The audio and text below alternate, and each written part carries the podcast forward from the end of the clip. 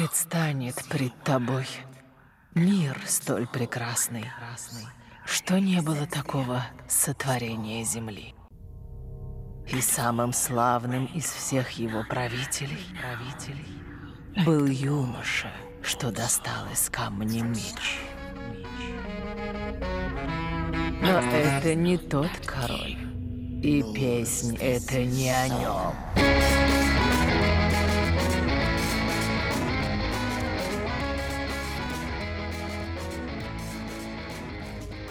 Всем привет! Это подкаст «Деньги, Джоули, Драконы». Здравствуйте. Здравствуйте, Никита. Здравствуйте, Алан. Здравствуй, Зеленый рыцарь. Угу. Ну, сейчас.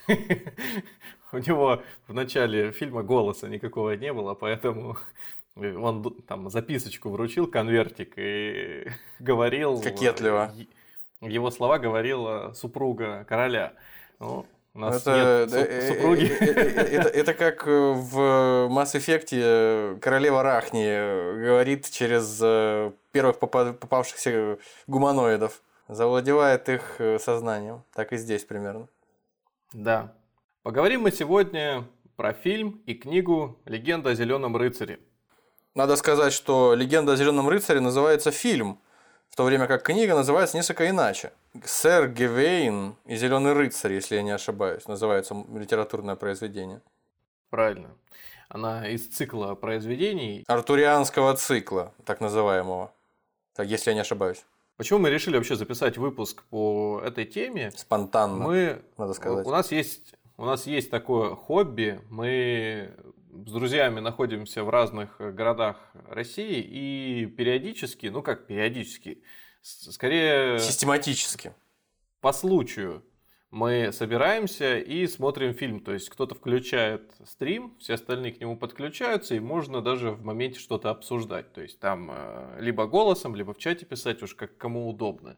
Вот. И один из таких фильмов э, нам попался Зеленый рыцарь. Я его очень давно хотел посмотреть, но абсолютно ничего не знал ни про сюжет, ни про то, что вообще произведение существовало.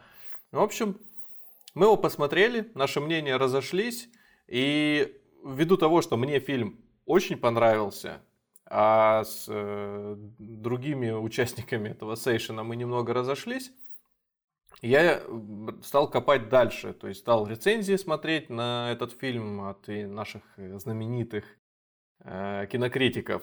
И оказалось, что у меня и с ними тоже, с некоторыми расходятся мнения. В общем, я решил, что Да ты подумай, а. что надо разобраться в этом, прочитал книгу и еще тверже убедился в том, что режиссер этого фильма все сделал правильно. В общем, сегодня о кинофильме «Зеленый рыцарь» и, соответственно, о произведении про этих же персонажей. Никита смотрел этот фильм, я просил его ничего не читать, чтобы для него э, информация из э, книги была вновь. Ну и, соответственно, его реакция была максимально наигранной, конечно же. Ну, Поэтому я буду, естественно, максимально наигранно изображать, что я действительно ничего не знаю, ничего не читал. Итак, э, начнем. Фильм и произведение о сэре Гивейни и Зеленом рыцаре начинается в Рождество. То есть сейчас, я думаю, что и вы тоже, тоже слушаете этот выпуск, когда до католического Рождества остается буквально несколько недель.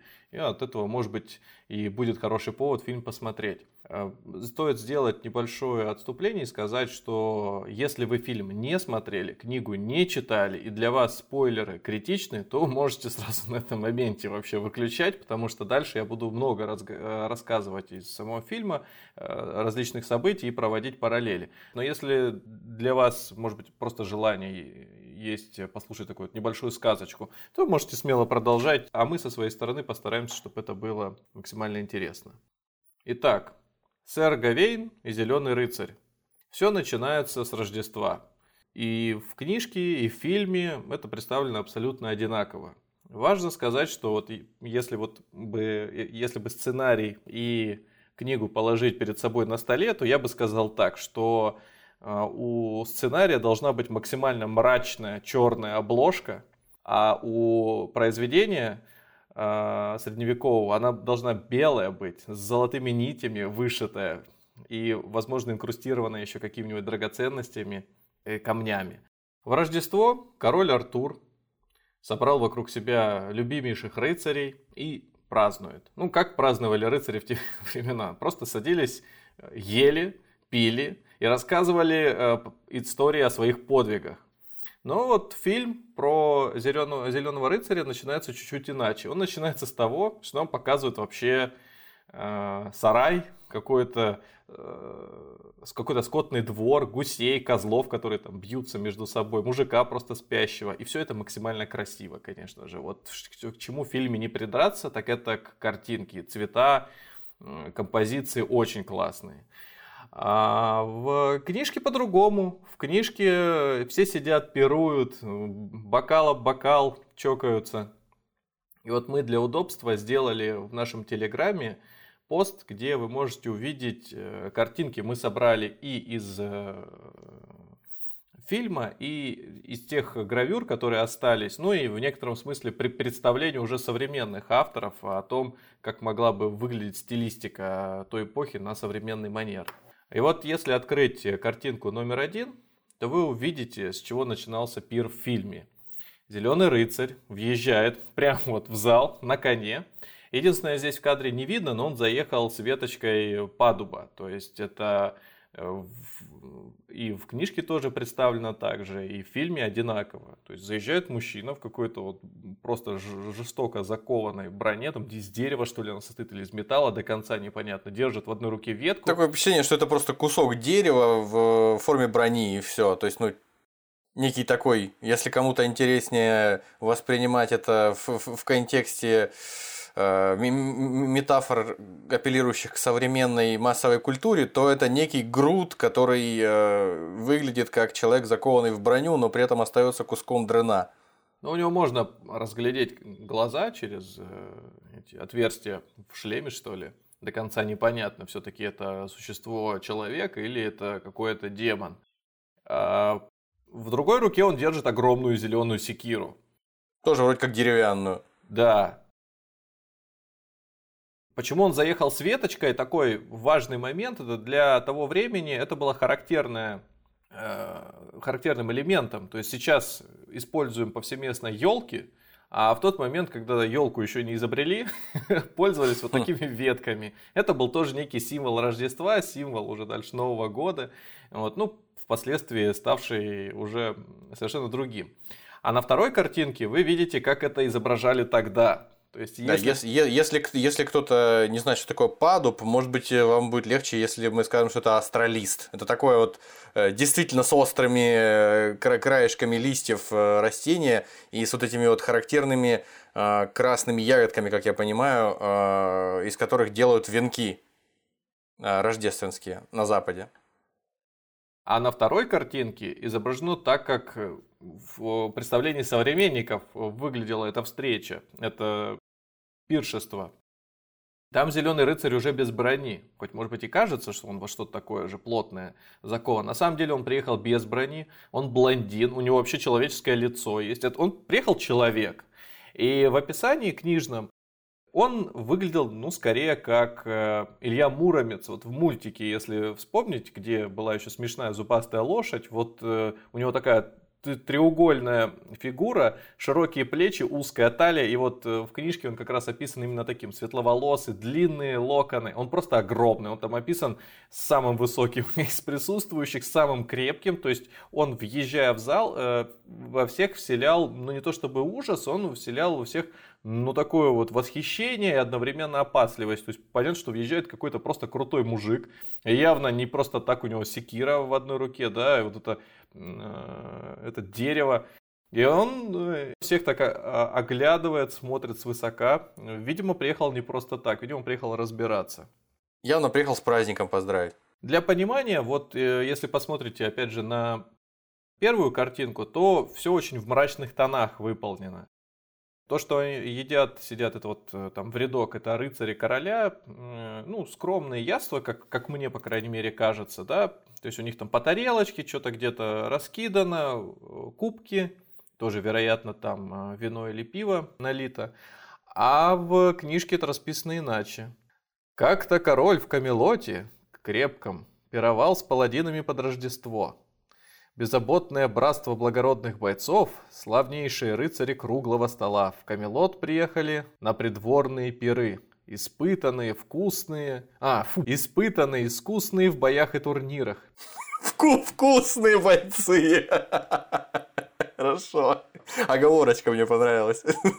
Испытанные, искусные в боях и турнирах. Пили пенное темное пиво. Ели сочное, Нефильтрованные. сладкое мясо. Здесь как-то все суховато, по крайней мере, выглядит, не уделяется. Ну да, там у них на тарелках такое ощущение, что там монахи какие-то сидят в монастыре, причем какого-то самого что ни на есть э, строгого извода в монастыре, какие-то, не знаю, кто там, доминиканцы или кто, они жрали хлеб. Теперь внимание. 15 дней провели в пирах. Что за шум днем, что за танцы ночами, гудели весельем высокие залы, шуршали шепотами тихие комнаты. Эти лорды и леди любили радость. Родовитые рыцари христианского мира, дамы, достойные поклонения паладинов. О, как их много, и все они молодцы. Вот Хорошо, хорошо. Ну что, веселая, беззаботная атмосфера, все пируют, празднуют, хорошо же. Король, который в крепком Камелоте своем принимал счастливцев этих в Камелоте на холме крутом, был единственным в целом свете, несравненным был королем. Насколько вот яркая, радужная обстановка предстает. Ну и важно сказать же, да, что вот про христианский мир в книжке только об этом. То есть это воины, которые бьются за Христа во имя Господа, и паладинами их как раз нарекли, потому что вот, вот эта вот вся святость, она как раз таки подчеркнута дополнительно, что паладин это воин, вот как сейчас, да, в компьютерных воин света. И тогда это был тоже... Интересно, инте- интересно, что они вы- выступают за святую веру и все такое, а мы, мы пред- представляем себе примерно, что исторический прототип короля Артура мог э, как-то действовать э, на британских островах еще до того, как туда попали какие-то, хоть какие-то христианские проповедники. То есть э, анахронизм на лицо примерно такой же, как мне кажется, как э, в нашем э, стародавнем выпуске о Беовульфе. Ну, извините, по крайней мере, автор Хотя автор писал-то когда этого сэра Гювейна, Зеленого рыцаря? 1400 год. Ну, тогда да, тогда, в принципе, уже э, всем было наплевать, я думаю, на то, было, не было. Главное, чтобы красиво. Причем кто автор до сих пор неизвестно, и везде ну, э, указано, что это аноним, написавший Э, чет- а это четыре не произведения. Эти- Этьен де Труа какой-то там, по-моему, был, нет? Этье- Этьен де Труа писал другой э, цикл про короля Артура, а здесь конкретно автор писал, ну, тоже про короля Артура и его тусовку, где четыре было произведения, это не трилогия, и Сэр Гавин и Зеленый рыцарь, если я не ошибаюсь, то это как раз-таки финальное произведение. Но оно на самом деле само по себе самобытное. Там э, нет такого, что оно связывает тебя с событиями предыдущими, или наоборот, оно а, заканчивается как-то намекая на то, что возможно продолжение или какое-то еще развитие истории. Нет, оно очень сильно закольцованное. И в этом смысле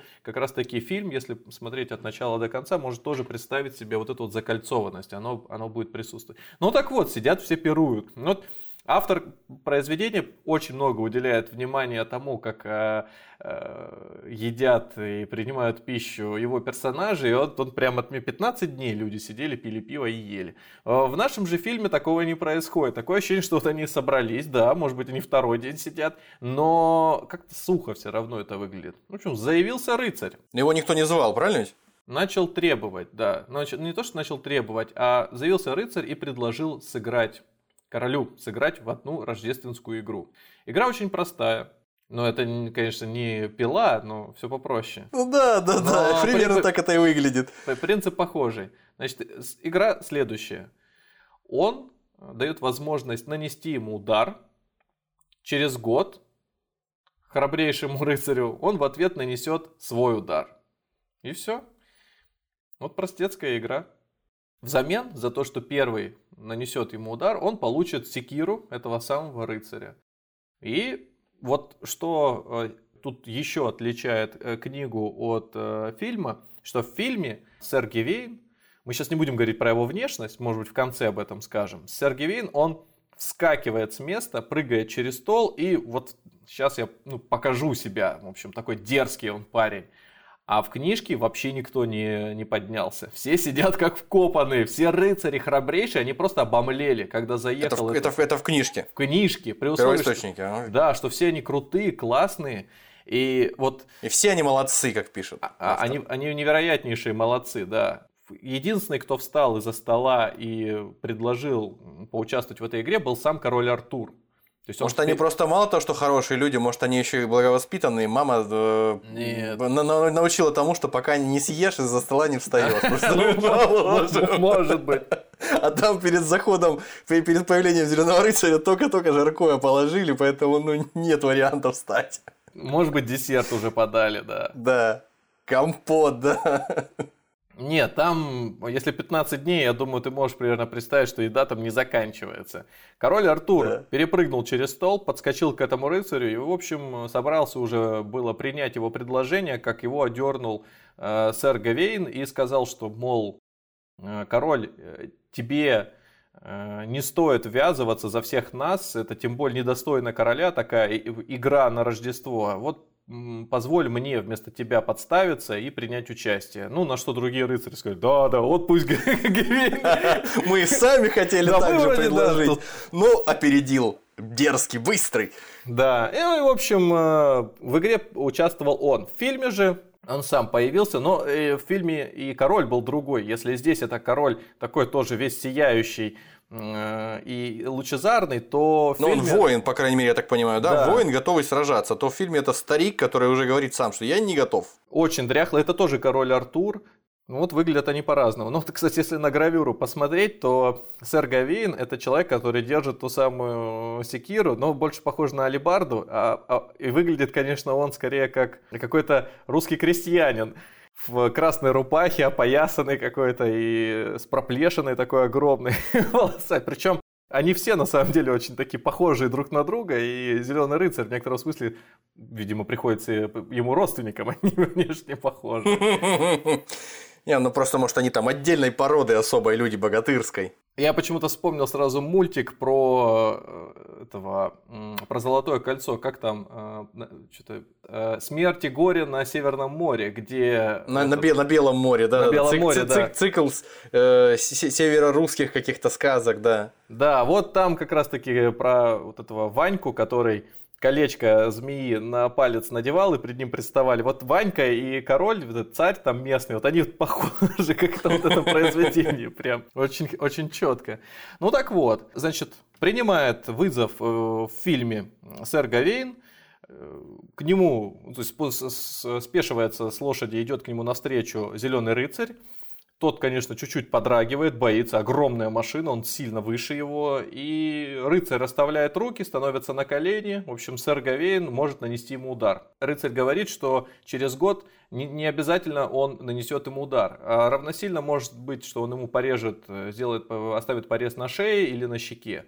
То есть, а может и компенсирует то же, что сделал э, рыцарь сегодня. А может быть, прострелит ему колено, неизвестно. Может быть, да. Гавейн церемониться не стал, он э, размахнулся и отрубил ему голову. Ну, простая логика, видимо, которой он руководствовался. Мы, конечно, договариваемся, что через год ты мне нанесешь то же самое увечье, что и я тебе сейчас.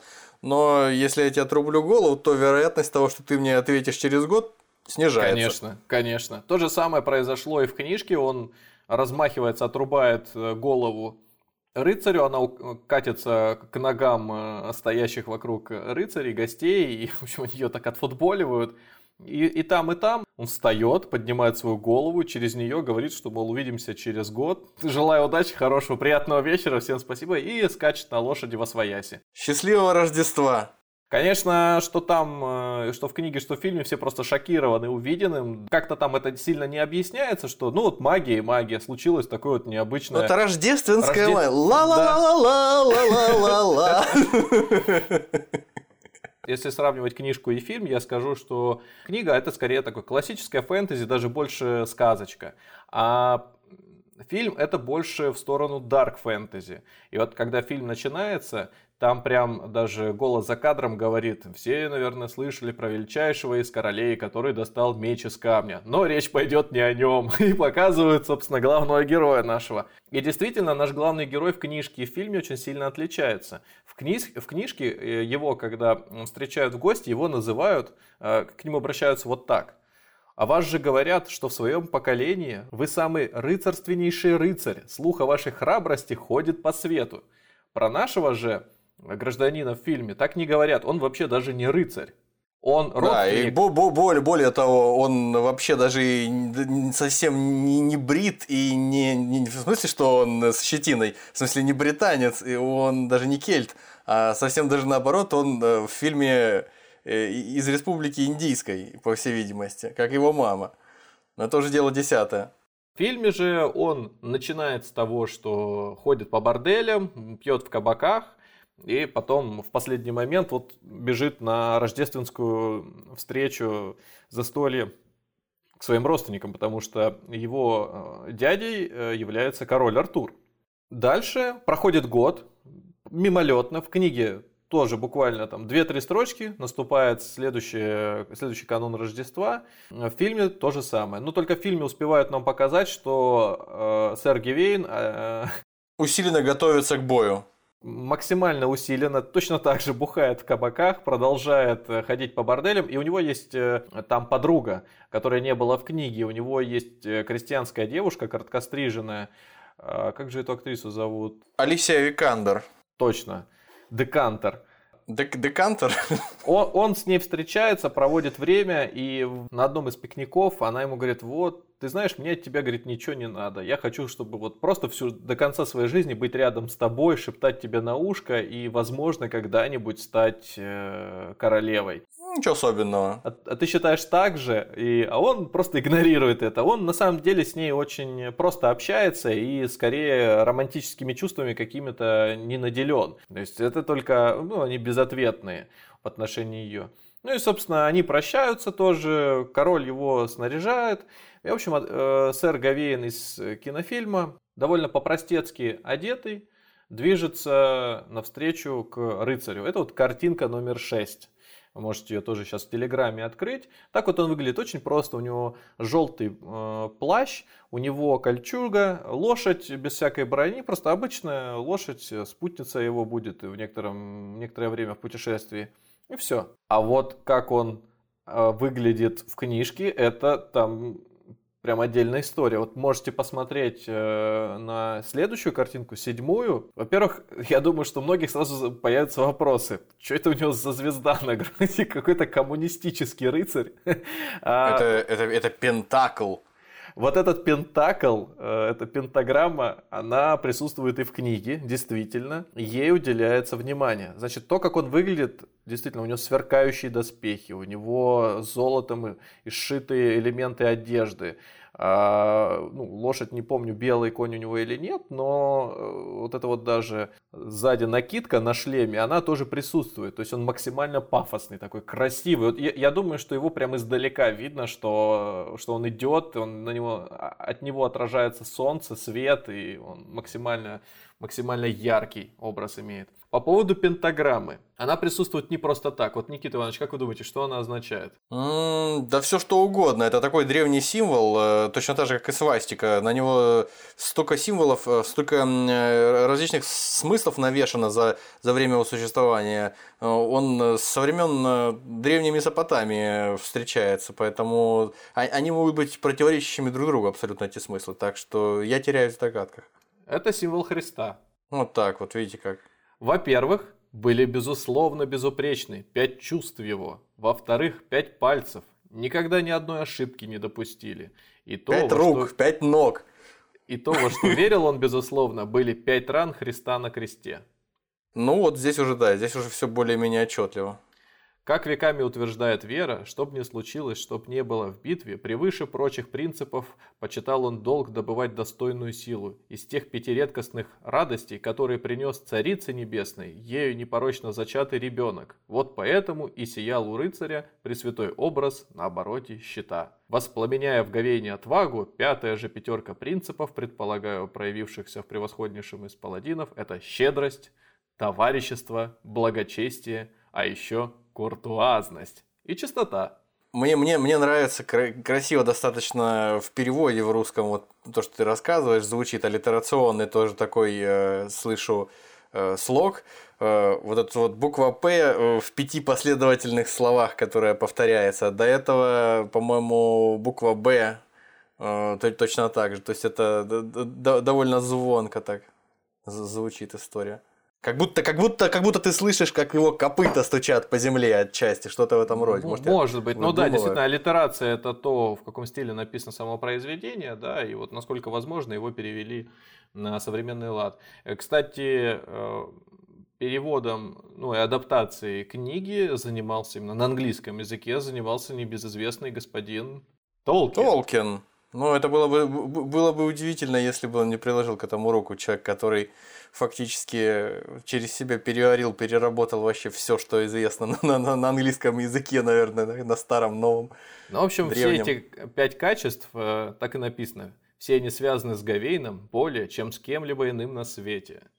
Понимаете? То есть, насколько вот этот человек считается в произведении вот, максимальной чистоты. Воплощением рыцарских идеалов, э, служения церкви и всему хорошему. Ну, церкви, я не уверен, что там про церковь речь идет. Там только ну, вот про Христа, Христа же, про да, раны Христа да. же, видишь. Но, слушай, церковь э, это и есть изначально Христос, я так себе представляю. Ну что же у нас происходит в это же время в фильме? Насто... На... Насколько прекрасен и храбр, отважен наш протагонист. Ну вот э, в книжке всех называют куртуазными. Все. Ну то, есть, ве... ну то есть вежливыми, рыцарственными, предупредительными, с хорошими манерами. Ну куртуазность, да, это в некотором смысле этикет того времени, причем... Или как еще, или как еще синонимично называли ее, насколько я знаю, вежество. Ну, в противоположность невежеству. Мне нравится, как э, описано, по-моему, где-то в расшифровке, что куртуазность – это средневековая концепция любви, согласно которой отношения между влюбленным и его дамой подобны отношениям между вассалом и его господином. Ну, слушай, э, рыцарь мог э, спать с кучей каких-то девок там непонятных с пониженной социальной ответственностью, но в это же время посвящать стихи прекрасной даме и проявлять куртуазность к ней. Э, в качестве проявления куртуазности был еще такой ритуал интересный на Рождество. Э, выстраивались дамы, а рыцари дарили им подарки. Вот так вот. Просто вот церемония такого вот вручения призов. Ни за что. Класс. Просто потому, что они рыцари, а это потому, что прекраснейшие дамы. Ну да ладно.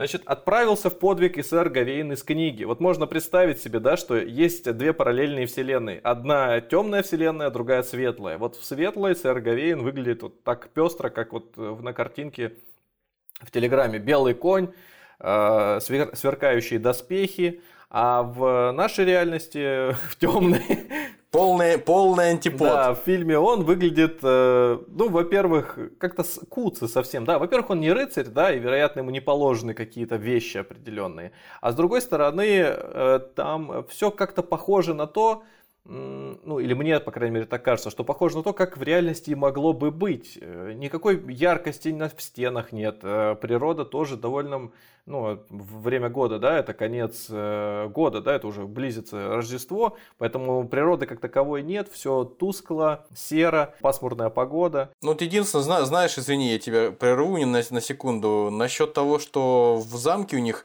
какая-то просто монашеская келья вместо э, княжеских этих царских палат, это, конечно, ну если мы вообще хоть сколько-нибудь придаем э, смысла э, всему происходящему, сколько-нибудь связываем это с историческими какими-то прототипами, не секрет, что вот эти вот э, все представления о средневековье как о темном, мрачном и отвратительном времени, где все перемазанные грязью ходили и испорожнялись там же, где и ели, и жили в каких-то сараях и ходили в черном и в сером, это полнейшая ерунда, и в свете последних каких-то исследований исторических это все э, на самом деле оборачивается своей полной противоположностью. Люди любили, причем любого сословия, ярко одеваться и стены своих жилищ раскрашивать э, картинками какими-то, хотя бы примитивными. А уж если мы говорим о каком-то короле, уж сколько, сколь угодно знатном человеке, Я думаю, там уж как минимум какие-то гобелены, вышитые теми же дамами или что-то.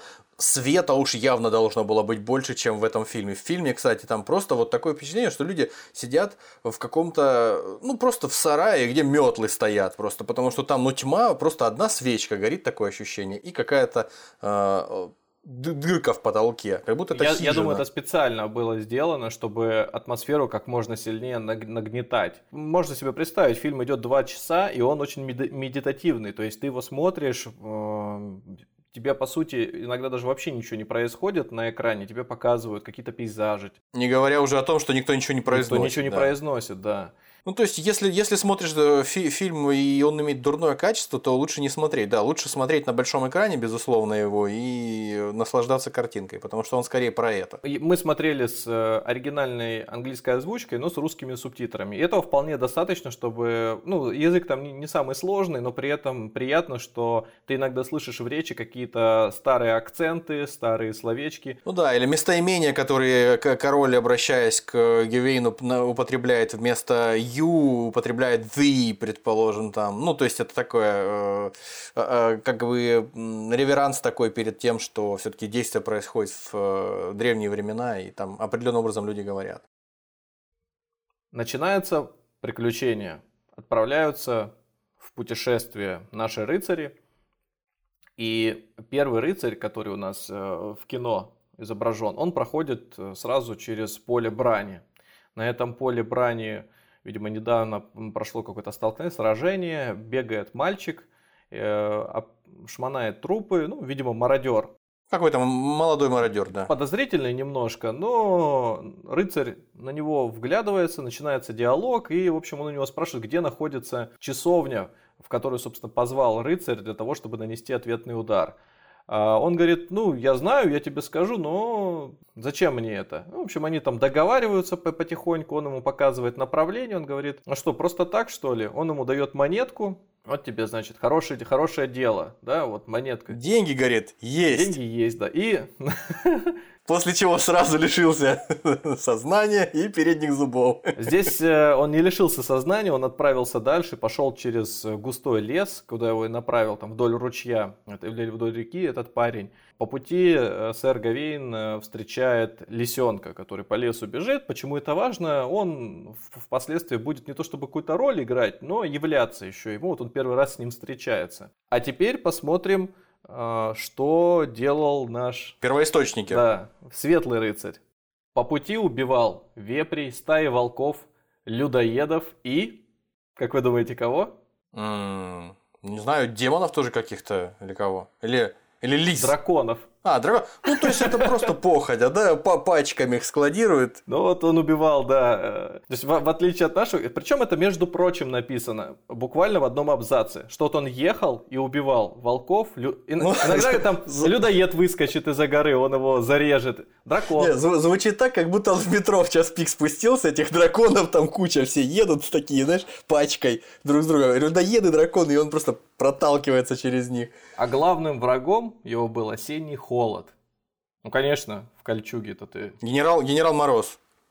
И вот здесь уже начинает сильное расхождение происходить с книгой, прямо в повествовании, потому что если до этого можно было какими-то нюансами пренебречь, то дальше начинается уже все, развилка еще сильнее. А в книге наш э, герой видит на горизонте, он уже отчаялся, там было так, он уже отчаялся, значит, найти нужное ему место, как он перекрестился, и тут же, буквально в эту же секунду, он ну, увидел... Ну, то, то есть он, он защитник веры и впадает в грех уныния. Нельзя, нельзя так, конечно. А в фильме было по-другому. Он зашел в чащу леса, продвигается через нее, увидел лисенка, куда-то движется дальше. И тут неожиданно выскакивают из-за деревьев э, странные люди. Женщины. Женщина и мужчина. Я принял за двух женщин, ну да ладно. мужчина был. За каких-то, ну, в общем, это были какие-то не очень бинарные персоны, судя по всему, непонятно было. Все заканчивается тем, что сэра Гавейна связывают, кидают на землю, и появляется тот самый мальчик-мародер, который говорит, э, значит, вот хорошие, хорошие поступки, значит, де... а, ты говоришь, что ты не рыцарь, я смотрю, что у тебя тут всего дофига, какой же ты не рыцарь? Говорит, да я не рыцарь, ну, выглядит, как он, что он рыцарь, он одевается, видимо, как рыцари в этой вселенной могли бы себя по крайней мере, наряжать. То есть это уже в некотором смысле намек на то, что наш э, сэр Гавейн косит под него, но им не является. И, видимо, он им не стал просто по той причине, что у него подвигов-то еще никаких не было. А схватки в барах за таковые не считаются. Его связывают, бросают прямо на опушке леса, уводят его лошадь, оставляют, единственное, по какой-то причине оставляют ему меч. А, и все. И секиру даже забирают, которую оставил для него Зеленый рыцарь. Там дальше интересный такой кадр э, начинается, когда камера прокручивается. Она сначала смотрит на сэра Гевейна, прокручивается по своей оси, показывая нам э, лес. Он постепенно становится тусклым. И в конечном счете возвращается к нему, где мы видим лежащее тело, уже истлевшее, там одни... Фактически труп, один скелет. Один скелет, да, да, остался. Лежит. Поэтому можно сделать предположение, что на самом-то деле история сэра Гавейна... Здесь все прервалось. Все закончилось как раз в этой точке. Дальше камера раскручивается назад, и нам показывают снова еще... В добром здравии. Еще, да, живого, здорового, который начинает как-то двигаться, в общем, гусеничкой ползти или прыгать, крутиться как может, под, подлазить к этому мячу, освобождается. И, в общем, вот все, что у него осталось, это меч, он сам, никакого коня нет, и где-то там лисенок бегает, он движется дальше. Вот расстояние до замка, с которым встретился э, рыцарь из книги и встретился наш рыцарь из фильма, просто колоссальное. Там, во-первых, в книге ну, описано, что он сражался с кем-то, но это просто вот сказано для, для проформы, что если это рыцарь, значит, он должен обязательно кого-то в приключении победить, не просто так вот он идет э, куда-то там на, на Причем, причем из твоих, судя из твоих слов, это выглядит так в первоисточнике, будто бы это не сэр Гевейн, сэр Гевейн а это Чак Норрис из известных шуток, что он, он не ходит на охоту, он ходит убивать. Так То и есть. Он, нет вероятности кому-то уйти от него, он просто убивает, идет по дороге. Всех. Ну, они злые же все. Людоеды злые, они же людей едят. Драконы злые, лисы и волки. Я думаю, злые. драконы в бога не верят, поэтому чтобы его не убить. Ну, кстати, да, драконы вряд ли, драконы вряд ли воцерковлены и причащаются, исповедуются, поэтому да, их надо срочно покарать. Киношный герой движется дальше, он встречает, э, уже наступает ночь, он э, встречает на своем пути какую-то хибару, домик э, возле озера. И тут вот для нашего зрителя уже начинаются какие-то странные вещи происходить. Он видит девушку в этом заброшенном доме, девушка одетая в белое одеяние. Я сейчас не буду все подробности пересказывать, но первое, что наводит на мысль, странности, это то, что она к нему в моменте просто быстро перемещается, как будто бы она левитирует. Рассказывает ему историю, что когда-то в этот дом приходил э, состоятельный граф или барон, она не знает, кто это был, в общем, какой-то рыцарь. Гос гос господин какой-то. Да, она ему понравилась, и, в общем, он ей сначала предложил какой-то интим, Досуг. она отказалась, в общем, он ушел, Потом он пришел еще раз, но ему отказала. Короче говоря, он не выдержал и взял ее силой. При этом, видимо, чтобы это никаким образом не всплыло, никто об этом не узнал, он ее еще убил. Он ей отрубил голову. А он ее то, точно взял или он все-таки просто убил ее от э, раздражения, что не получилось э, договориться э, добро? Ну, как мы видим дальше, кровать, э, на кровати будет лежать ее труп, поэтому, скорее всего, он ее взял. Ну, опять же. Ну, или, по крайней мере, зарубил ее, пока она была спящая, и выбросил голову в речку. Для, для проформы это не суть важно, но... Для повествования, да, не так принципиально, было ли харасмент или нет, но Суть в том, что в озеро рядом с домом скинули эту голову, и она попросила доброго рыцаря Гарейна помочь ей и, видимо, чтобы упокоить ее душу, достать эту голову со дна морского. Ну, куда он, собственно, и отправляется. Причем, естественно, она его так спрашивает, ну, мы с вами раньше не встречались. Он такой, не-не-не, не встречались. Ну, откуда он ее? Он до леса... В каком полку, в каком полку служили, Он до леса, думаю, никогда в своей жизни не добирался. Ну, в итоге э, нырнул он в воду, поплыл, и тут а, начинается абсолютный тоже вот Трэш и угар. Фантастика. Все окрашивается в яркие цвета, и голос его манит. То есть у него нет проблем абсолютно с дыханием под водой. Голос его манит, и он, точно направляясь э, к голосу... К месту, где лежит голова? Находит, да, эту самую голову. Он ее возвращает даме, в этот момент она преображается, то есть там он, находит, он видит труп, голова падает э, на землю, и, в общем, катится и тоже с ним говорит. Короче говоря, за весь этот э, чудесный подвиг он получает зеленый топор, ту самую секиру, да, с которой пришел зеленый рыцарь. А я напомню, что до этого ее у него украли. Как она оказалась здесь? Интересно, что как от мародеров она попала, да, Да. непонятно. Но я все-таки делаю предположение, что автор таким образом показывает нам то, что случилось с сэром Гавейном уже после смерти. То есть он находится в неком чистилище, в неком, э, ск- скорее, скорее чистилище все-таки, потому что другого объяснения этому нет. Э, Это все-таки сказочное произведение, и нам неспроста показали труп. Я думаю, что в реальности, когда рыцарь, одинокий рыцарь, не закованный в тяжелую броню и такой глупый, как он, ну или косящий под рыцаря все-таки, да, человек, встречает э, в лесу угрозу, то по меньшей мере его ждет просто быстрая смерть. А, Максимум он, может быть, еще и в какое-нибудь рабство попадет, или его еще пыткам каким-то подвергнут. Но вот здесь э, его приключения продолжаются уже после жизни, и оно проходит вот в таком фантастическом средневековом мире, который мне безумно понравился своим представлением. Он какие-то краски имеет. Опять же, насколько, я не скажу, что я там эрудированный в культуре эм, древней Ну, не скромно, естественно, не скромно. Древ- Древней Великобритании и тем более Средневековье в целом. Какие-то отдельные вещи мне прям очень сильно понравились.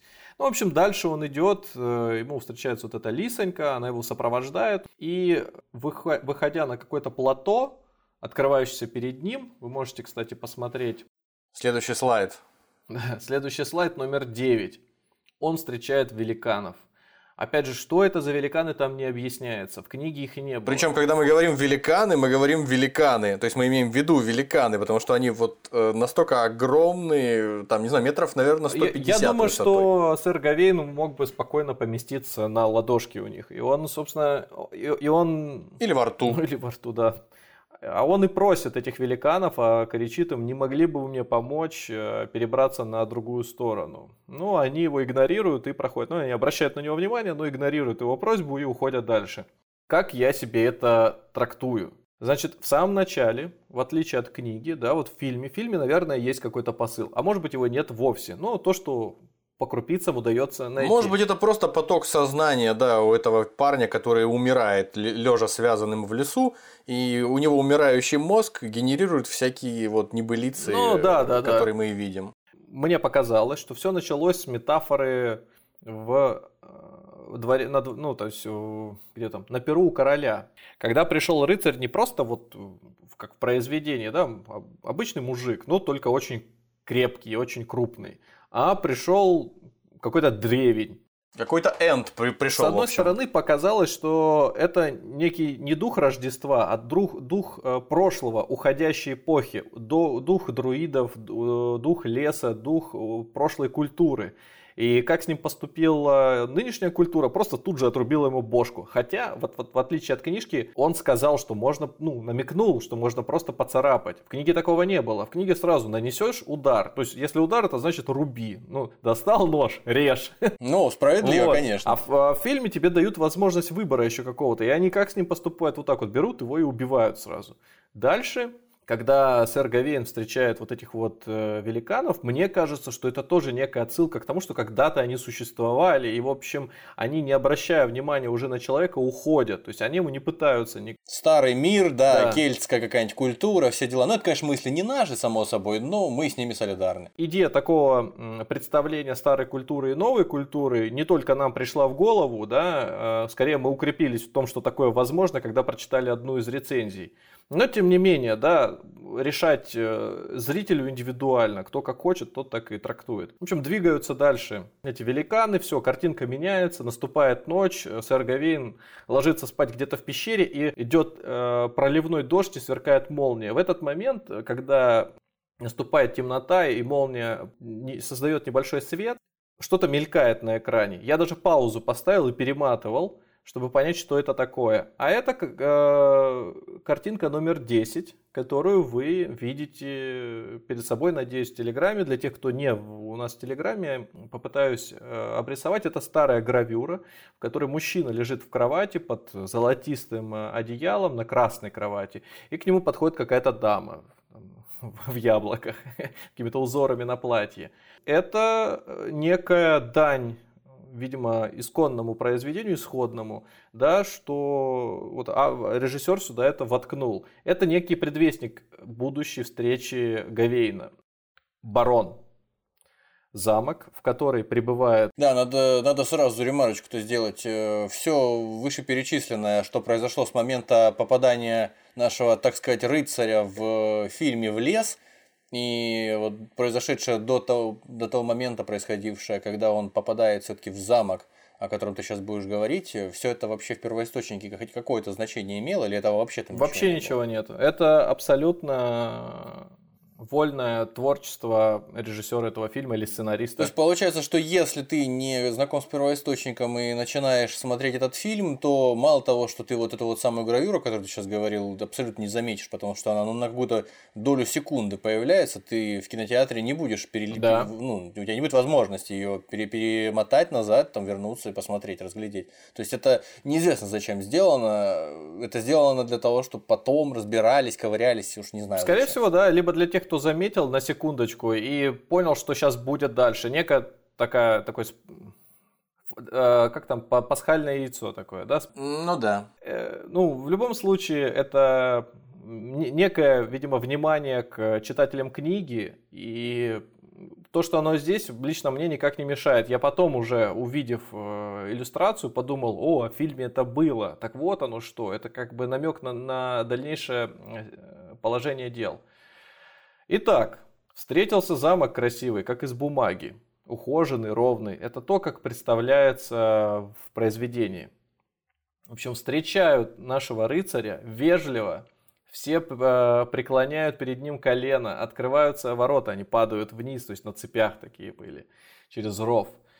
А, Подвесной мост какой-то, в общем, да? Пред, предлагают тут остаться. Выходит сам барон, там, выходит э, жена. Все его встречают просто на высшем уровне. Тут же предлагают, вот показывают, вот где вы будете ночевать. Спальня, там шелк, балдахины, ковры на стенах, ковры на полах. Везде. На потолке ковры, везде ковры. В общем, там все потрясающе. Там, в принципе, э, чем-то напоминает э, Рождество у короля Артура, только можно представить, что это помещение чуть скромнее, поменьше. Никаких гравюр нет, но вот э, можно самому, думаю, представить, да, настолько пышный стол, который там был. Я сейчас даже зачитаю, потому что автор любит подобные вещи. Салфетки, солонку, серебряные ложки. Он руки умыл с великим удовольствием – и к трапезе не спеша приступил, помолясь. На первое подали превосходный бульон, потом принесли прекрасную рыбу, зажаренную в зале, запеченную в пирогах, а также разварную и рагу с соусами. И все как положено, порциями двойными.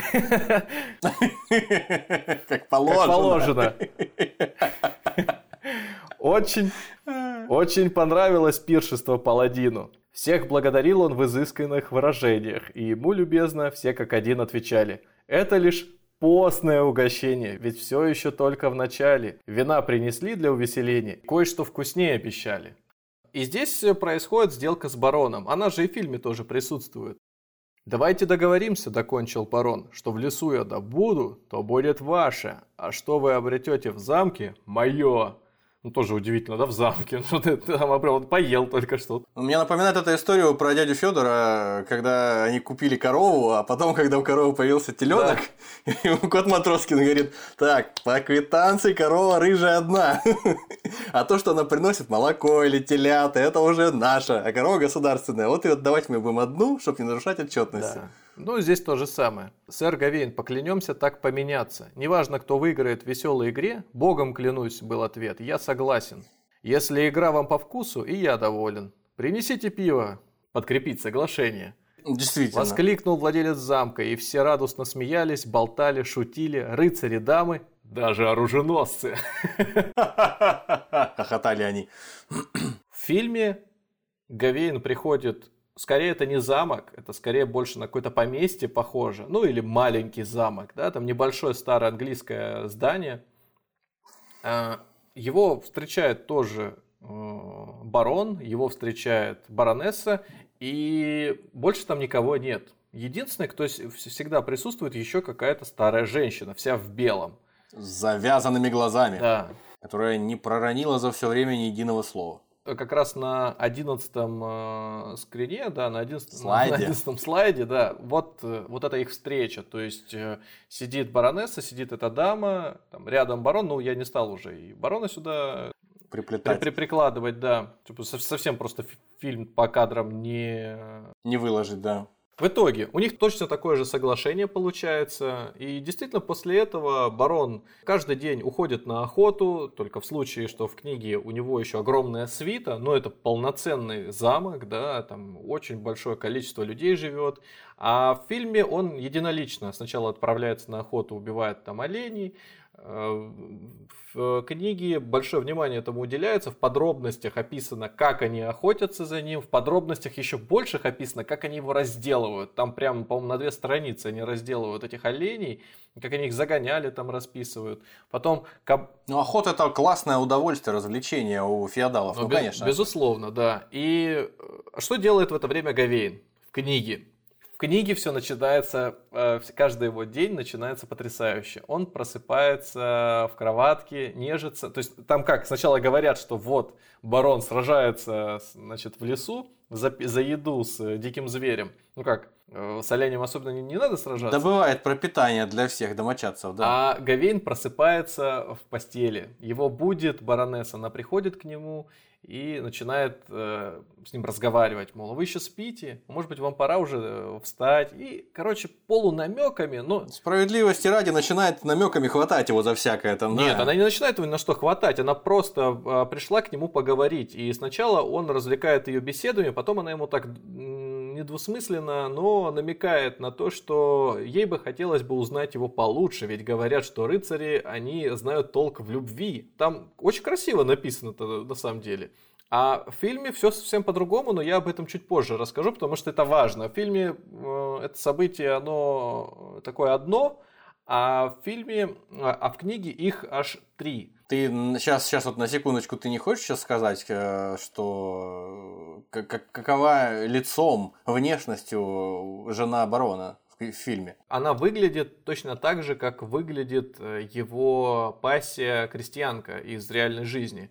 В самом начале, да. И это еще раз дает дополнительную, наверное, дополнительное подтверждение нашей теории о том, что вся реальность, вся реальная история в кино закончилась с заездом нашего, так сказать, рыцаря в лес, и все, там, там же все и закончилось, потому что дальше никоим образом невозможно объяснить, почему Ну, да. у жены барона то же самое лицо, та же самая внешность, что и у его подруги. То есть это достаточно странно. Не говоря уже о том, что у таких знатных людей никаких слуг нету. Это мне напоминает, я сразу это сказал, когда мы смотрели кино, а, мне это напоминает историю про Дракулу, когда приезжает э, главный герой к Дракуле, хотя нет, главный герой там как раз Дракула, приезжает, в общем, э, человек этот, э, как его зовут-то, господи, забыл, неважно, Ван э, к? Дракуле, по- по- по- нет, нет, нет, нет. По- по- Поверенный, в общем, А, который адвокат? пом- помогает ему, да, адвокат помогает ему купить недвижимость в э, Великобритании. Вот, и выясняется со временем, через непродолжительное время, что в огромном замке, кроме самого графа, вообще никого нет.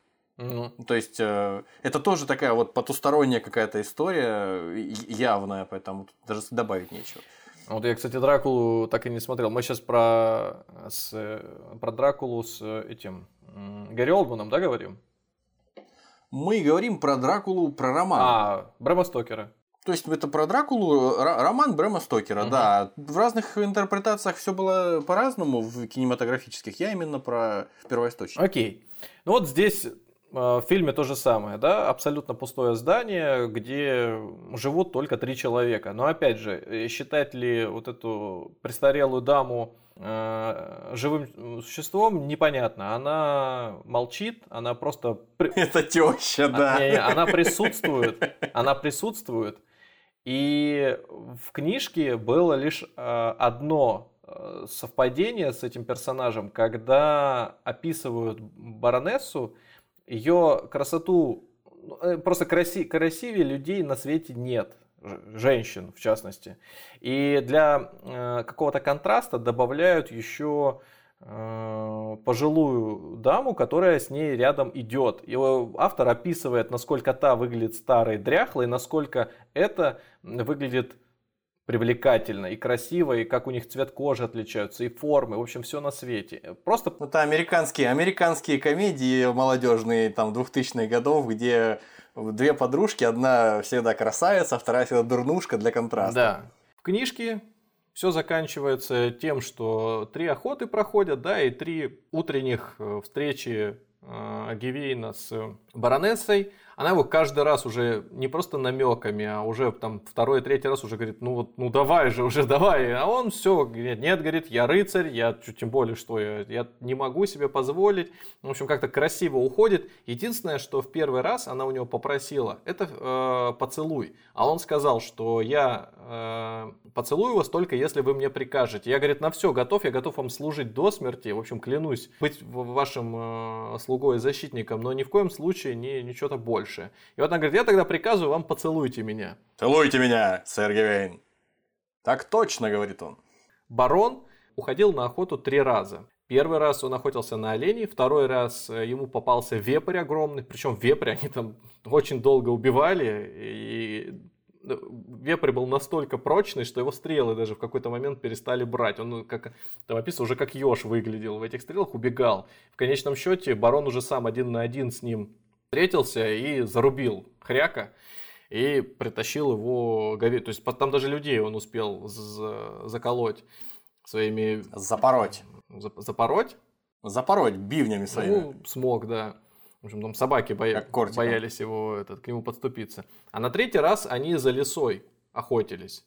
Вот, причем это была охота на лис, вот, а, и тоже, как хитро этот лис обводил их вокруг пальца, они его до обеда, с раннего утра до обеда гоняли, не могли поймать, но в итоге все-таки им это удалось, ну, естественно, тоже шкурку из него получили. Ну, а вот... Э, То есть, это единственная связь между фильмом и первоисточником э, в отношении лисы, да? Там и здесь есть леса, но вот в случае с э, фильмом лисенок, или там, он, наверное, такой довольно молодой, он преследует Гавейна везде, кроме как у барона, его нет, он где-то в лесу в этот момент находится. И вот, когда второй раз барон приходит после охоты, как это в книге написано, Пришел Гавейн, позвали всех прочих, дам, домочадцев и слуг, а барон Громко и весело всем поведал, каким особенно огромным оказался, каким немыслимо яростным был вепрь, как прятался он, убегал, сопротивлялся. И тут всем были показаны окорока. Огро... Но я надеюсь, не барона. И, там, огромность он их описать опасаюсь, говорит автор. Учтиво... Здорово, опять, опять на О все, огромность он их описать опасаюсь, все классически. Учтиво Гавейн похвалил этот подвиг и сказал, что до ныне никогда не видал таких толстых окороков, такой горы мяса, срезанной с одного единственного вепря. Долго дивились обитатели замка клыкастой черной чудовищной голове. Ужаснулся учтивый рыцарь страшилищу, почти в тем обрадованного барона. «Все это ваше!» – возгласил хозяин обратив свои слова к сэру Гавейну, согласно слову и смыслу договора. «Верно!» – воскликнул в ответ Гавейн. «Вот и я все отдам вам, что выиграл в замке». И так-так. это был второй день. И дважды деликатно поцеловал барона. Неплохо. Но сто стоит говорить, что происходило в фильме, нет? Стоит, но чуть-чуть попозже. Окей. Хорошо, давай перечислим пока день третий в первоисточнике, а потом Первый день, кстати, Вернемся. первый день, кстати, было то же самое. То есть он ему тоже уже вручил поцелуй, один. Сначала был один поцелуй, на второй день было два поцелуя. И тоже, и тоже деликатный. Тоже деликатный, да. И, в общем, хохотали, пили и э, дальше ели. Шу шутили. Но я решил про описание кабана рассказать, поэтому, собственно, первый вечер мы пропускаем. И сегодня мы с вами, сэр, честно отдали должное друг другу, как обещали. Ответил тот, сэр Гавейн, Таких удачливых я едва ли видал. Вы разбогатеете скоро, ей-ей, если будете так выигрывать и далее.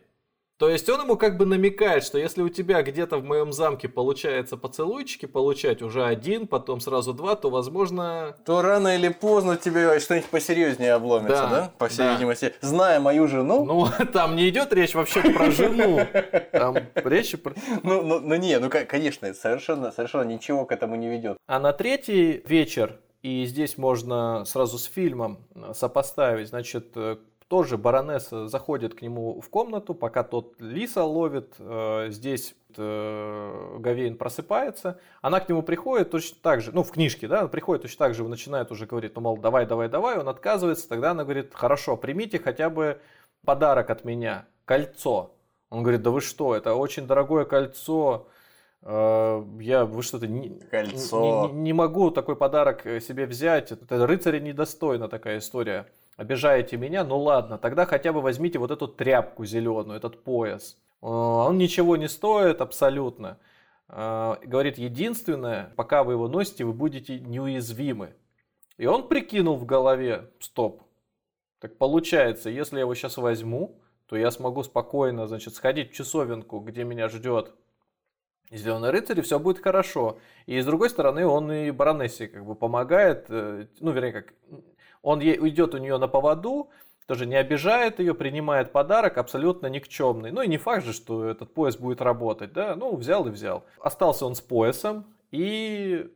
А в фильме чуть-чуть по-другому. Баронесса не просто... Ему тоже с утра приходит баронесса. Вот вы можете увидеть на 12 как раз картинки, она сначала у окна сидит, потихонечку она перемещается к кровати, ну и, собственно, там плохо показано. Делает, не, делает недвусмысленные плохо намеки всякие. Но она ему э, тоже дарит, дарит вот этот пояс, который, э, по сути, он потерял да, изначально, когда его ограбили, а здесь он к нему возвращается. А с поясом связана небольшая история, конкретно у рыцаря киношного – потому что ему этот пояс вручила мать, которая его заколдовала.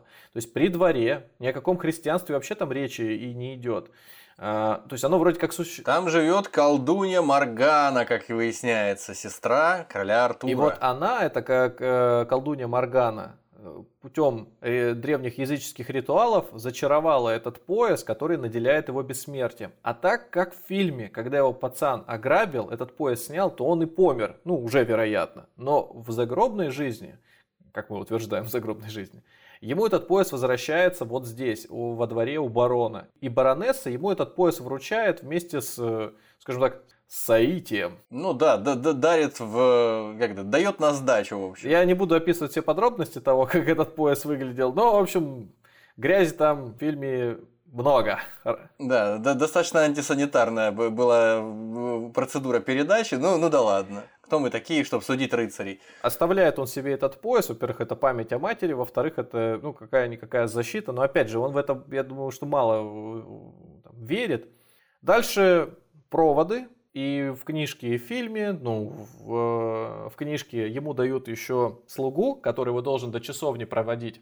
А в фильме его до леса провожает барон и говорит, собственно, показывает там хряка заколотого. Еще параллельно говорит, что вот смотри, а в довесок в капкан попался какой проныра и достает из мешка лисенка, которого отпускает. Но живого. В фильме отпускает. А в книге, как мы знаем, э, этот лисенок... Лисью шапку из него сделали. Выпотрошен был жестко вообще. Башкирскую. В итоге наш рыцарь во всех вселенных движется в сторону часовни. Будучи в кино предварительно страстно расцелован в уста сахарной самим бароном. Если кому-то это интересно. Да, вот этот момент в фильме Барон говорит, и, кстати, вы забыли мне кое-что отдать, что нашли в э, моем замке. И я заберу это у вас сам. Наклоняется с э, коня к нему и зацеловывает его. Но тоже как в книге. До, до, до пьяна, что называется. Ну. Нет, он просто деликатно его поцеловал. Я там сказал бы, что деликатности там немного было, ну ладно. Каждый из наших героев уже попадает в ту самую часовню. Начнем с книги. Ну, то есть он встречается с рыцарем, все как положено, они в общем, договариваются, Гавейн становится на колено и... Зеленый рыцарь заносит над ним свою секиру, чтобы вернуть ему долг. Он размахивается и летит секира в сторону шеи Гавейна, но останавливается. Там описание идет мысли Гавейна, он, он боится, он действительно боится, он понимает, что с ним случится. Потом происходит еще один замах, и еще один, и вот на третьем он его слегка царапает. Гавейн не понимает, что происходит, но, но тут же говорит, подожди, подожди, ты сказал любой удар, неважно. Он прям вот там, как описано, он прям бросается за своим щитом, он, а щит у него из-за спины он достает, бросается за своим оружием и становится в защитную стойку, типа, все, друг, мол, ты меня один раз поцарапал, это считается за удар, мол... Да-да-да. Как говорил Мухаммед Али, якобы ни один удар, кроме солнечного, не должен остаться без ответа. Тут наш э, зеленый рыцарь преображается, и вместо него появляется тот самый барон, который говорит, что... Это в книге. Да, который говорит, что ты выдержал, вот я три, три раза занес э, свою секиру, ты выдержал, значит, два раза я ничего не сделал, потому что ты две, две ночи там с моей женой никаких у тебя связей не было. А вот на третий ты от меня поясочек-то скрыл. Это такой поступок, но так себе. Но с другой стороны, при всех твоих качествах и при том, что ты хороший человек, э, в общем, и поцелуй меня одарил в третий... Целуешься классно тоже. В общем, я, я, я решил тебя просто проучить и немножко, в общем, тебя порезал. В общем, будет тебе урок. Наука. А параллельно с этим он еще рассказывает, что все это, то, что он видит здесь, это не просто так, как это он взял и превратился, как он выжил вообще и бошку им, когда ему отрубили. Он говорит, на самом-то деле жена моя, она, ее Маргана зовут, она твоему королеву сестрой приходится. И, в общем, она хотела таким образом проучить его, показать, что рыцарь у него вот э, самый из лучших, из честнейших и достойнейших рыцарей, у него не такой уж и на самом деле классный и чистый. И вот, собственно, э, у нас, как мне кажется, получилось. Ну и, соответственно, немножко королеву уделать, потому что когда видите ее лицо, когда она ошалевшая тогда смотрела на отрубленную голову, это тоже, говорит, еще то удовольствие. Так это получается, что Гевейн приходится по книге, по первоисточнику и по фильму племянником королю Артуру, а колдунья Маргана – сестра короля Артура. То есть э, в, во дворце у этого барона э, Гевейн крутил шашни с собственной теткой. Ну, она, фея Маргана, она сводная сестра Артура, поэтому там... Степ. Ну, типа того. Понятно. Поэтому Понятно. Как, как там... Э, Это удобно. Чтобы, чтобы порнофильм не перешел в категорию запретного, всегда добавляют приставку степ. Вот. Отлично. И здесь отлично. то же самое. Но это из э, вот этой квадрологии анонимного автора. Это изящный ход. Да, еще добавим к тому, что мы уже говорили неоднократно про замеченную нами аллегорию по поводу столкновения да, в, в лице Зеленого рыцаря и короля вместе со своими вассалами старого и нового мира, то есть языческой Англии и христианской. То есть надо добавить, что колдунья Маргана, она в этом кино э, выглядела так, будто бы, во-первых, она, как и ее, собственно, сын по фильму, она э, из Индии, а во-вторых, ну это ладно, собственно говоря. Для нас уже в 2021 году неудивительно, что при дворе короля Артура индийцев там немало. Вот. Э, Главное, что она совершала всякие свои шаманские камлания, они выглядели и антураж их, и вне, внешне сама она, когда одета была в свои э, колдовские всякие наряды, она выглядела скорее не как э, какие-то кельтские колдуны, а как какие-то, ну не знаю, прям совсем примитивные шаманы из Средней Азии, ну что-то такое, то есть или из Центральной Африки, как я себя представляю, какие-то кости там бросались об землю, э, что-то там, э, какие-то тряпки непонятные были намотаны на, на нее, то есть довольно странно это все выглядело, но так или иначе, Э, это все действительно, мне кажется, подтверждает отчасти нашу, нашу догадку. Плюс к тому интересно, что... Ну, там же, подожди, а... подожди, там же еще и Мерлин был, э, когда... В... Да, да, я вот хочу сказать, что очень много всяких вот таких странностей в, вообще в самом первоисточнике получается и в фильме, потому что э, с одной стороны, мы видим рыцарей, они все христиане такие у нас до мозга костей, веру защищают христианскую своими подвигами. В то же время при дворе у короля э, спокойно себе живет колдун Мерлин и придворный советник. Его собственная сестра, ну ладно, сводная сестра, она тоже а, колдунья, и, э, в общем, все, все, все нормально, всех все устраивает. Но при этом в фильме, когда, э, собственно, в какой-то таверне сидит еще до начала всех описываемых событий. В какой-то таверне сидит Гвейн и с кем-то там выпивает, как обычно. Во время возлияний кто-то там шутит, что это ж ты, который, тот самый рыцарь, который отрубил голову зеленому этому чудовищу, и плюс к тому тот самый, у которого мать, хотел сказать что-то другое, колдунья. Mm-hmm.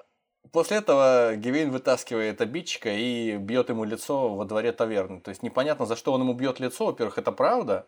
За правду, зачем обижаться на правду? Во-вторых, э, если в этой вселенной, в которой происходят события фильма, колдуны живут при дворе у короля. Не-не-не, и... тут э, знаешь, какой момент может быть еще? Не понимаю, в чем разница. Сам, сам Гавейн, э, Гевейн показан Просто в, в книжке он Гавейн, где-то Гевейн пишут не, не принципиально. Ну, будем называть его Гавейном. Да, причем, а, а в английской э, речи его, по-моему, Гавейн называют. То есть ударение вообще... Ну, Гавин, да, да Гавин. В фильме же он показан очень слабым человеком, очень эмоциональным, вспыльчивым. Поэтому, возможно, в тот момент, когда уже время подходило отправляться, ну, по сути, на свою казнь собственную, э, его подначивает человек одновременно тем, что, а, это ты, который голову отрубил, да еще и мать колдунья. В общем, он как-то, может быть, навеивает у него эти мысли о том, что сейчас тебе и бошку, видимо, самому скоро отрубят. Ну, он сам в волнительном состоянии, не знает, что делать, а он тут в баре сидит. Ну, может, он его замечает здесь. Ты не тренируешься там, не знаю, с мечом не упражняешься, а вот, блин,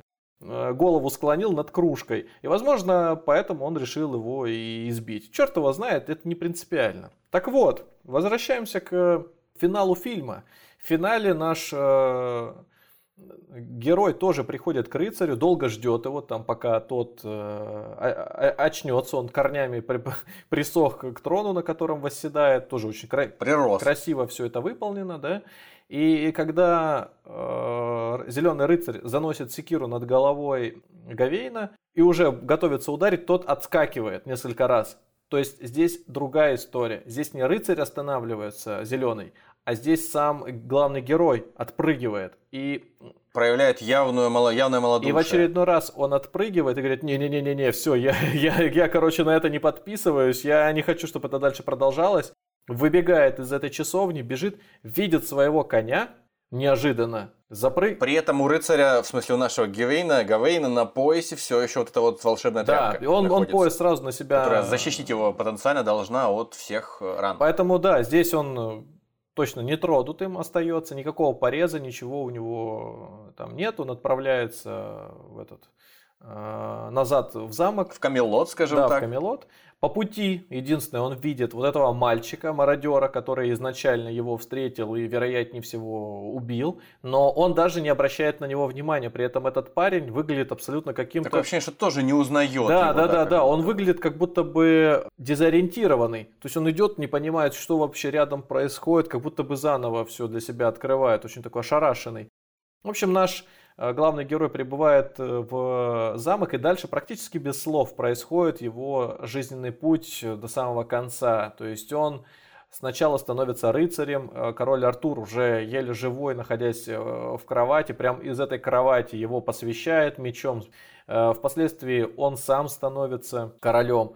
А как у него отношения складываются с э, девушкой-крестьянкой? Да никак. Он э, с ней э, один раз в амбаре где-то... Он приживает с ней ребенка, по-моему, и отбирает потом после родов этого ребенка, а ее бросает. Кидает ей какую-то гроздь монет и все, и забирает этого ребенка себе в замок. Параллельно с этим он успел, видимо, наладить какие-то связи и женится на девушке, причем внешность этой девушки один в один, как у той, которая у пруда ему повстречалась, э, обезглавленная. С отрубленной головой, да. В общем, он женится на ней, прекрасная, рыжеволосая, по-моему, да? Ну да, да, да. Такая типичная рыжуха с веснушках и бледным телом. Становится уже полноценным королем, все, у него уже теперь и жена есть, э, показывают, как он на, на каком-то поле брани сражается, бежит к палатке, где его сын помирает, видимо, в, в результате того, что какого-то ранения серьезного. Ну и все приводит нас э, к, опять к тронному залу. Если хотите, можете сейчас посмотреть. Это вот 13 картинка, предпоследняя. Это вот то, как э, заканчивается история Гавейна в фильме. Он сидит на троне, склонившись в раздумьях, не понимает, что происходит. А справа от него сидит супруга уже с э, новым ребенком. А слева стоит мать. А в этот момент... Замок, замок в осаде, собственно Да, говоря. в этот момент со стороны зрителя в тронный зал пытаются ворваться. Бьют по дверям, видимо, чем-то осадными орудиями, тараном, тараном да. И все постепенно от него уходят. Он остается один. Остается один, и в этот момент где-то у себя в районе живота значит, на, нащупывает э, этот э, пояс и через маленькую дырочку в, там, в одежде вытягивает. Да, надо сказать, прежде чем ты, прежде чем да, ты договоришь, надо сказать, что все это время, после того, как он удрал от Зеленого рыцаря, он никогда не расставался с этим поясом. Он у него всегда был обвязан вокруг э, талии, даже когда он раздевался. Да, он, он его не снимал. И здесь, когда он протягивает э, свою руку, достать этот пояс, дотянуться до него, он через маленькую дырочку его нащупывает в одежде и вытягивает, э, сбрасывает на пол, и после этого у него съезжает с плеч голова и катится. И все. Немножко комично выглядит. Такое впечатление, как будто бы все это время голова была прикреплена к телу только лишь этой веревкой. И да. все, и он ее развязывает. А, все, фильм заканчивается, но нас переносят в ту самую часовню, где стоит сэр Гавейн на, на коленях и делает то же самое. Он достает этот пояс и снимает себя. Все. И бросает. И бросает рядом, рядом да. да. Ну а Зеленый рыцарь ему в ответ говорит, нормальный ход. Что-то в этом роде. Ну, а теперь к делу.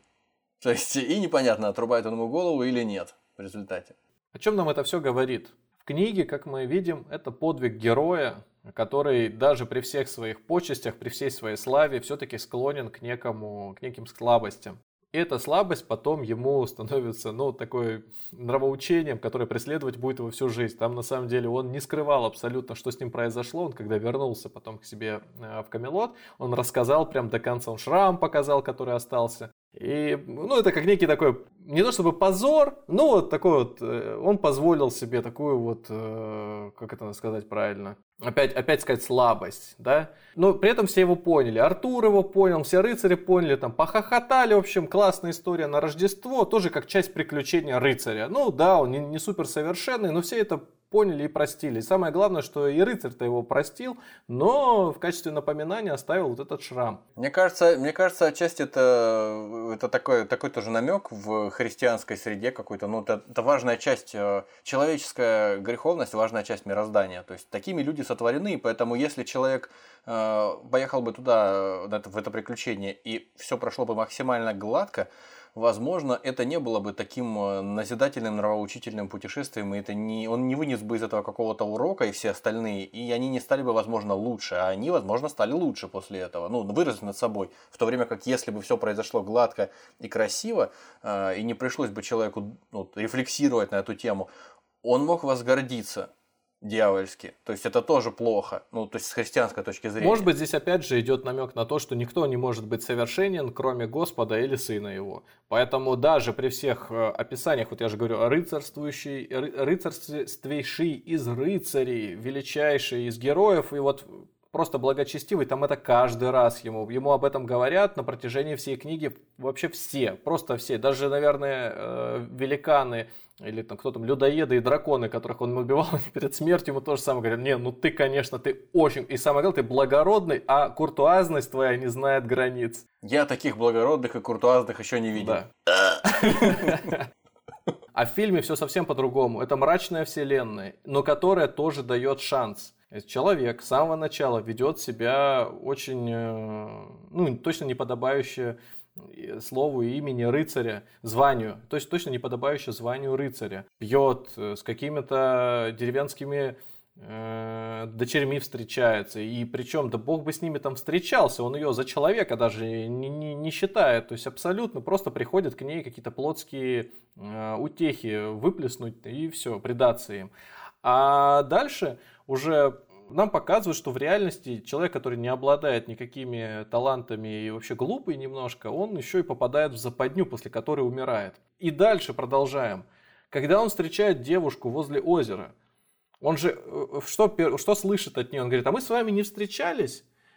Он говорит, да не-не-не, не встречались. При этом как точно, он точно знает, где голова эта лежит, точно плывет туда. И она ему топор вручает. И когда она становится его женой уже в будущем, это как минимум говорит о чем? Что за всю свою жизнь, вероятно, за всю свою жизнь, единственная девушка, которой он прям понравилась, которую он прям хотел. И которую он считал достойной того, чтобы стать именно королевой, да. а не просто там э, сопутствовать ему где-то на ложе. То это была девушка как минимум с такой внешностью. И то, что она рассказывает историю, как к ней ворвался какой-то наглец. Э, благородный господин. Да, да, благородный господин, который ее желал, но ему отказал, а потом он пришел еще и убил ее. Возможно, перед этим еще и надругался, но мы не знаем. Да говорит только о том, что нашему главному герою такое поведение было бы свойственно. То есть я бы не удивился абсолютно. И вот здесь он проходит через свои поступки. То есть здесь он, да, он ей голову вернул. Ну, нельзя сказать, что это благородное какое-то действие, но сам факт того, что он ей помог, ну, может быть, хоть как-то вознаграждено. И первая награда это вот этот топор. Дальше лисенок, который ему встречается. Ну, лисенок, скорее всего, это просто некий образ еще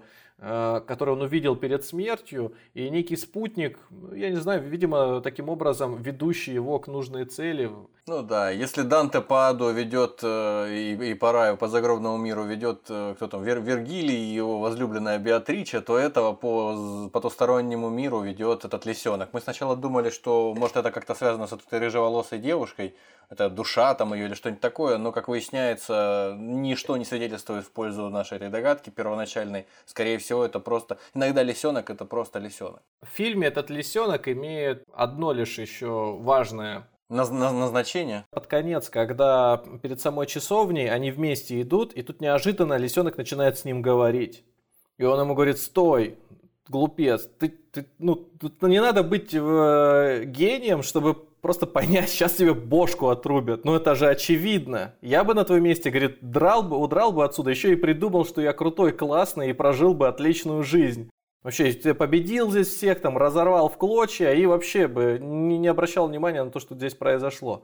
А, а тот, ты что, нет, и идет дальше, собственно, в эту часовню, нет, долг есть долг, там все. Вот удивительно, да, вот такой человек, а, ну, может быть, потому что это лиса ему предлагает, что он сам до этого не допер, он как бы наперекор ей пошел, не знаю. Но, в общем, он пошел в часовню. В книге, кстати, есть похожая встреча, не, не похожая встреча, а похожая ситуация. А ему об этом говорит слуга. Он говорит, да вы, вы же славный герой, вы, вам ничего не надо, вы уже все всем, всем кому надо, э, доказали. Вы здесь просто сейчас умрете. В эту часовню все приходят, все умирают. Я вам гарантирую. Все, кто приходит, все просто помирают. Киба рыцарь. Я ходи, я, понимаете, я, я бы не сказал, я ходил, я умер да. тоже, поймите. Вот. А, и то же самое получается э, в фильме, да, только здесь э, эту роль, функцию на себя берет лисенок. Ну, в общем, он его прогоняет и движется дальше. Так вот, говоря о персонаже в фильме, дальше он встречается с великанами, ну, тут сказать мне особенно нечего, кроме того, что это, вероятно, да, как я уже сказал в самом начале, что это какая-то отсылка к древней культуре уходящей, которая не обращает внимания. Ну или это просто красивый, красивая картинка, на которую можно да. наложить любые смыслы, или с такой же вероятностью она не может, может не иметь никаких Может смыслов. быть еще такое, что эти великаны, они были убиты людьми, и когда здесь человек просит их о помощи, то есть это же загробный мир, да, они куда-то уходят вообще в бе, просто в, не, в безызвестность, и, возможно, когда он их о чем-то просит, они на него смотрят так, что типа, мы здесь оказались, вот весь наш род по твоей или вашей вине. Ну... По большому счету, это у нас большущая спекуляция. Да. Скорее, э, скорее я склоняюсь к тому, что это вообще никакого значения не имеет. Ну, такое ощущение. Ну, может быть. Ну и, конечно же, когда он был у э, баронессы э, уже в спальне, да, ну не у нее, а у себя в спальне, когда она к нему пришла, он здесь не устоял, и он утаил от э, барона, то, что он пояс нашел. Э, не знаю, насколько это важный был момент для барона, но он забрал свое сам. Этот поцелуй просто вырвал у него. Вот. И получается, что когда он дошел до зеленой часовни, оказавшись там уже на коленях, он струсил и убежал. И только в самый конец своей жизни, пускай и ну, я ее называю загробный, да, то есть сценарий, который там проходил очень быстро, он начинал что-то понимать. И у него вся жизнь складывалась из того, что у него не получается. Он не на своем месте находится. Никакого он не рыцарь, никакого геройского подвига у него не было. У него умирает сын, которого, не знаю, может быть, о нем недостаточно заботился. И в конце его королевство, которое он правил, оно рушится, потому что у него уже вот через дверь соседнюю стоят враги, которые ломятся. И очевидно, что ничего не останется ни от его матери, ни от его жены с ребенком и ни от него самого. И вот тогда уже, в момент, когда нечего терять, он пробует снять с себя пояс, и у него тут же слетает голова. И здесь, видимо, как это, закольцованная история, здесь опять говорит, а что бы было бы если? И вот а было бы если нам показывают в ярких красках, не в таких мрачных, как когда он в тронном зале сидит, и он снимает этот пояс, у него голова не отваливается, что очень важно – но при этом рыцарь ему уже так по-отечески наклоняясь говорит, ну ладно, я свое дело сделаю, как бы с намеком. Вполне может быть, что он бы его и простил, потому что по ходу своего странствия вот в этом э, мире он-то плохих поступков не совершал, и даже вот эта вот встреча с баронессой, может быть, он бы ему и простил, как в книге. Ну, пояс взял, но он же он смело поступил, он лисенка этого не послушал, он снял с себя защитный пояс и не убежал может быть, и отделался бы царапиной. Но ну, если расценивать вот эту вот сюжетную линию небольшую, которая произошла, развернулась перед нами с момента, когда он впервые э, прислонил э, голову к колену своему и э, позволил нанести удар зеленому рыцарю, это того момента, как он уже снял свой этот зеленый кушак какой-то, вот, и продолжил находиться в, в колено-локтевой позиции перед рыцарем. Вот. Э, я что-то как-то не, не понял, почему мы должны э, верить, будто бы вот такому вот какому-то неглубокому и примитивному достаточно парню, который предпочитает рыцарским каким-то э, тренировкам по подвиги в баре и в борделях каких-то там на сеновалах, как ему может быть свойственна внезапно вот такая вот рефлексия какая-то, только размышления какие-то там о том, что наперед может произойти, не знаю, как, как он не, не, я думаю, это, я, я думаю, это не рефлексия, это не в моменте, когда он склонил колено. Я думаю, рефлексия у него наступила, когда он на троне сидел, так как это уже другой мир, Э, где все заканчивается тем, что у него в конце голова-то отлетает. Вот пока голова летит, она думает о том, как могло бы быть возможно. А возможно и нет. Нам просто сам режиссер уже показывает, а что бы было бы, если бы он этот пояс снял бы там. Ну, то есть это же не, не, не отвеченный вопрос. И он нам как бы э, иллюстрирует, что если бы он снял его там, то, возможно, все было бы по-другому. Но как по-другому, мы не знаем, потому что не было никакого другого. Был один его поступок – а было еще предшествующее этому событие в лесу. Вот и все. Напоследок э, можно сказать, что это очень красивое э, кинопроизведение. Оно визуально мне понравилось. В первую очередь это зрелище, да. да. В первую очередь и во вторую это зрелище, а уж третью какой-то смысл. Мне напомнил, из таких последних фильм, фильмов я бы в один ряд поставил бы еще фильм э, «Маяк», которому, в котором уделяется очень большое внимание визуальной составляющей. Ну, там мрачная история, конечно, тоже, да, и она больше по Лавкрафту, хотя это не очевидно первые, не знаю, 70% фильма. Вот. А второе это, наверное, второе это фильм «Фонтан». Когда-то давно был с Хью Джекманом, тоже визуально переполнен классными иллюстрациями, ну я бы так это назвал, да, и при этом тоже имеет некоторые смыслы. Хотя в этом произведении смыслы, как мне кажется, прямо на поверхности. То есть метафоры все считываются вот на, на, на лету, поэтому, наверное, мне и проще. Я люблю фильмы, чтобы без оригинального произведения, без знания каких-то сверх там, без широкой эрудиции можно было с учетом информации в самом фильме дать себе ответы на возникающие вопросы. Как мне кажется, у меня получилось. Книжка а, позволила дополнительно погрузиться в мир оригинала, сопоставить, как-то вот для себя слечить, насколько режиссер провел контрастную линию между этими двумя произведениями. И мне кажется, что у него, конечно, посерьезнее, но то, как читается книжка 1400 года от анонимного автора, это, это классно. Это вот ты просто читаешь, как будто бы вот современный автор за, закосплеил сюжет э, старой книги и выпустил ее. Рекомендуем к просмотру фильм, рекомендуем прочитать книгу, она хорошо небольшая, не уверен, если она в озвучке, но вот с моей озвучкой точно ее не стоит читать. Вот я попытался сегодня что-то изобразить из себя, но это такое себе. Я сейчас не скажу, я сейчас не скажу, что э, фильм э, «Маяк» снят тем же самым режиссером, что и вот «Легенда о Зеленом рыцаре», но как минимум, говоря о визуальном ряде каком-то приятном и местами даже шикарном даже, можно сказать, что в принципе студия А24, которая снимала вот и фильм, о котором мы сегодня говорили, и упомянутый «Маяк», и также «Убийство священного оленя», и э, фильм Э, солнцестояние, он же Midsommar. То есть это, в общем, в принципе, черта такая свойственная, как мне кажется, всем фильмам, или большинству, по крайней мере, фильмов, которые выходят на этой э, студии А24. То есть у них вот визуальная составляющая много э, оттягивает на себя. И ну, это здорово у них получается, как минимум, это можно по-разному относиться к сюжету. Все эти фильмы, в принципе, перечисленные я рекомендую, потому что сам их видел, и они мне понравились. Ну вот, и солнцестояние, и маяк, и убийство священного оленя. Так что это уже просто оф топ рекомендация такая. Ну, может попробовать.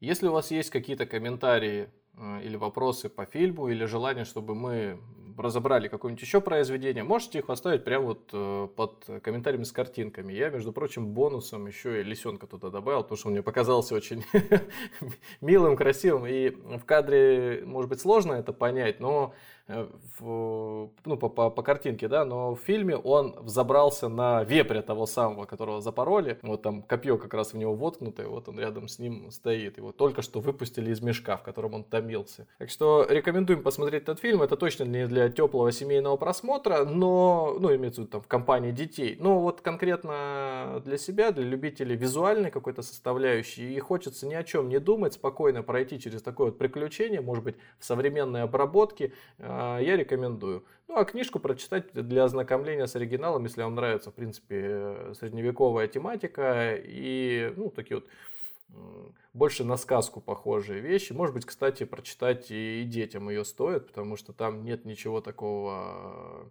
э, пошлого, похабного. Там, наоборот, все классные. Или жуткого, да. Да, да все да. Э, куртуазные. А встреча с баронессы, она там, там такой диалог у них красивый, как он отказывается, дети просто даже не поймут, о чем идет речь, просто подумают, что она ну, пытается с его на какие-то, может быть, лишний раз на разговоры раскрутить, что, собственно, она и там и получала каждый раз, он ей там басни какие-то рассказывал, не знаю, там свои рыцарские подвиги или еще просто зубы заговаривал, и даже сам факт этого очень нравился. Ну что, если добрались до этого момента. Спасибо вам большое. Слушайте нас там, где вам удобно. Но для этого есть платформы CastBox, Яндекс, э, Apple и Spotify. Ну, еще есть какие-то платформы, ну и будем их называть, и нам ничего не платят, как и эти, собственно. До свидания. Всего вам доброго.